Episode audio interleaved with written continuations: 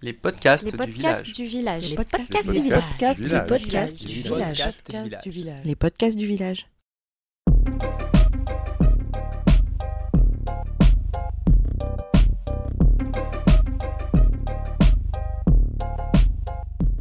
Bonjour à toutes et à tous et bienvenue pour ce nouvel épisode consacré aux juristes engagés. Nous l'avons vu jusqu'ici, l'envie de s'engager est nourrie par différentes motivations qui souvent s'entremêlent. Directement liées aux précédents épisodes, nous allons maintenant évoquer la dimension de défense de valeurs et de conviction que traduit tout engagement. Il s'agit peut-être même de son point de départ, la volonté de défendre une cause, un sujet qui nous tient à cœur, qui forge une conviction si profonde que l'on va y consacrer du temps, de l'énergie, une part de son savoir-faire, quand ce n'est pas sa carrière. Il me semble que la première profession à laquelle on pense alors, ce sont les avocats, de par leur contact avec leurs clients, leur confrontation à des cas ou des situations difficiles, ou de par leur métier même qui est de défendre. Au point de se demander si l'exercice de leur profession ne constitue pas en lui-même un engagement. Mais certains avocats vont encore plus loin, et c'est notamment le cas de Miki Myangpaya. Avocate à Paris, elle est également fondatrice et aujourd'hui présidente d'honneur d'Avocats, Femmes et Violences, dont l'objectif est de combattre toutes les formes de violence dont les femmes peuvent être victimes, que ce soit les agressions sexuelles, les violences conjugales ou encore le harcèlement sexuel au travail. Ses membres prennent bien sûr en charge les dossiers de victimes, mais travaillent plus largement à faire évoluer l'institution judiciaire sur ces questions. Elle revient ainsi sur la naissance de cet engagement et sur ce qu'il représente pour elle en tant qu'avocate. Alors, Miki Myangpaya, comment en êtes-vous venue à vous mobiliser pour les femmes victimes de violences?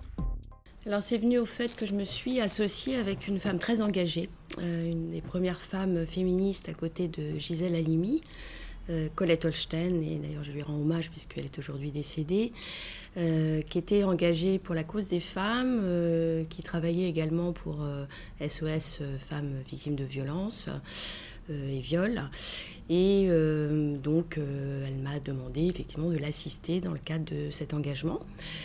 Un jour, euh, Bernard Requin, euh, qui était vice-procureur près du tribunal de grande instance de Paris, avait réuni euh, justement toutes les avocates et avocats qui étaient engagés pour la cause des femmes et avait suggéré l'idée, donc nous étions en 1997, euh, de nous unifier, de nous fédérer euh, pour monter quelque chose et euh, effectivement parce que les, dossiers euh, concernant les femmes victimes de violences sont des dossiers particuliers, il faut avoir une écoute particulière et une formation particulière. Et puis on a besoin d'échanger entre confrères. Donc nous avons décidé avec Colette Holstein de, monter cette association, fonder l'association Avocats Femmes et Violences, que j'ai également euh, avec euh, Sonia Cohen-Lang, qui était à l'époque euh, membre du Conseil de l'Ordre et engagée pour la cause des femmes. Et puis euh, voilà, de, chemin en chemin, cette association, euh, bah, je l'ai présidée, je l'ai fondée en 1997. Nous sommes maintenant un petit groupe d'avocats. Actuellement, j'ai j'ai laissé la présidence à Céline Marcovici, qui est une ancienne collaboratrice et qui euh, s'est engagée dans cette association. Et euh, je reste évidemment euh, tout à fait présente, active euh, en tant que présidente d'honneur. Comment lit-on ces activités quotidiennes et la prise en charge de dossiers aussi particuliers? Alors justement, oui, c'est un engagement, enfin je dirais, c'est une, voilà, un engagement qui me tient à cœur. Euh, par ailleurs, bon, je dirais plutôt, c'est presque de l'activité pro bono, puisque en définitive, euh, le but de l'association, c'était aussi euh, bah, de pouvoir répondre à des femmes victimes de violences en urgence, au titre souvent de l'aide juridictionnelle, et des dossiers, c'est ce que j'expliquais, qui sont quand même, euh, qui méritent, euh, qui demandent beaucoup de temps, euh, beaucoup de patience, euh, euh, et donc où nous sommes, euh, vous l'avez bien compris, souvent euh, rémunérés au titre de l'aide juridictionnelle.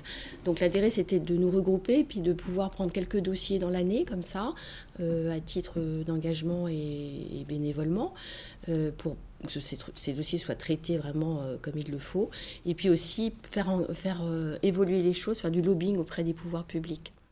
Une association permet donc d'avoir plus de poids pour défendre votre cause? Voilà, avoir plus de poids, mais surtout échanger, parce que c'est important d'échanger justement, puisqu'on tient une permanence téléphonique gratuite. donc l'association est agréée par le, évidemment par le barreau de Paris. donc nous bénéficions euh, d'une domiciliation à la maison du barreau. Et nous avons un numéro que nous avons créé, donc un standard téléphonique où les femmes victimes de violences peuvent appeler. Et dans le cadre de, justement de, ce, cette permanence téléphonique, euh, ensuite nous échangeons justement pour, euh, essayer de faire en quelque sorte des statistiques sur les difficultés que rencontrent les femmes victimes de violences.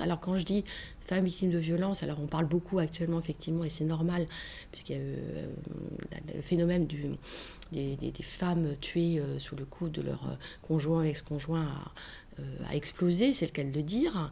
mais l'association aussi assiste les femmes victimes de viol, d'agressions sexuelles, de harcèlement sexuel. donc nous, nous, formons aussi entre nous, nous faisons des conférences donc en fonction de nos particularités. donc c'est aussi l'intérêt aussi après pouvoir écrire euh, au secrétariat euh, de l'égalité euh, femmes-hommes, au ministère de la Justice, aussi en fonction des, vides juridiques qui existent. Et nous avions donc pointé effectivement un vide juridique à l'époque, avant la loi sur la programmation de la justice, puisqu'il y avait effectivement le juge aux affaires familiales n'était pas compétent pour statuer sur la décohabitation, l'organisation du droit de visite d'hébergement des couples non mariés tant qu'ils cohabitaient ensemble. Ou alors il fallait euh, mettre en route l'ordonnance de protection, arriver en fait au, moment fatal où en fait euh, la femme euh, a des, l'homme d'ailleurs ça peut, exister mais c'est beaucoup plus minime soit des violences psychologiques très très très très graves soit, soit effectivement à porter plainte pour coups et blessures. Défendre une cause ou des valeurs est-il un choix pour un avocat ou est-ce que cela fait partie de l'ADN de la profession? Moi, je crois que c'est incontournable. Alors, il y a un moment pour le faire. Il y a un moment dans la, vie professionnelle. Euh, parce que parallèlement aussi, je me suis engagée auprès du, barreau de Paris. Euh, quand j'ai décidé de me présenter au Conseil de l'Ordre. Euh, là, actuellement, bah, je, suis membre du Conseil national des barreaux. c'est vrai qu'à côté, j'ai aussi mon cabinet, où je suis associée depuis quelques années.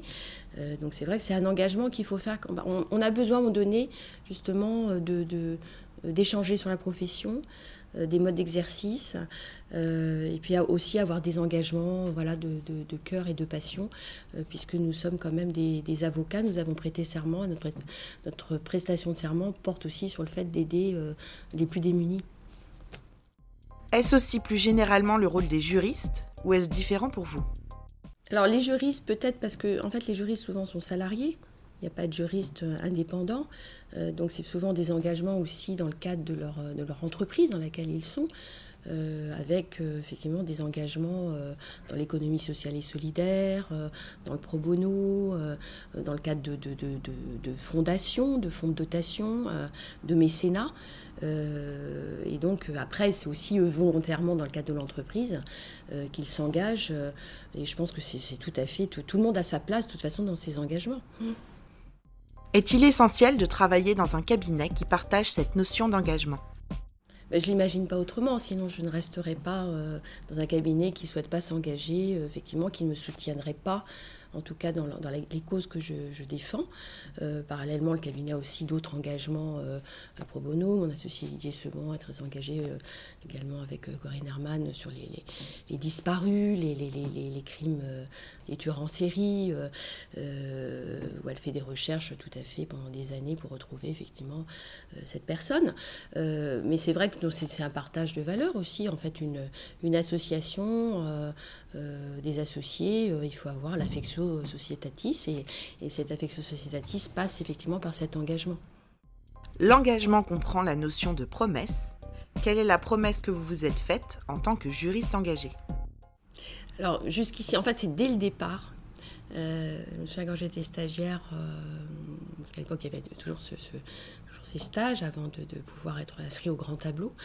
Euh, et euh, quand vous êtes dans un cabinet, vous vivez effectivement avec toutes les personnes du cabinet. Vous n'êtes pas considéré tout de suite comme euh, l'avocat en titre ou l'associé en titre.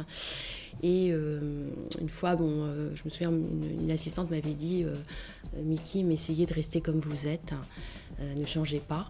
Et c'est vrai que mon engagement, en tout cas ma promesse que je me suis faite depuis, depuis que j'ai prêté serment, c'est de rester humble. Voilà. Merci de nous avoir écoutés et je vous dis à la semaine prochaine pour un nouvel épisode.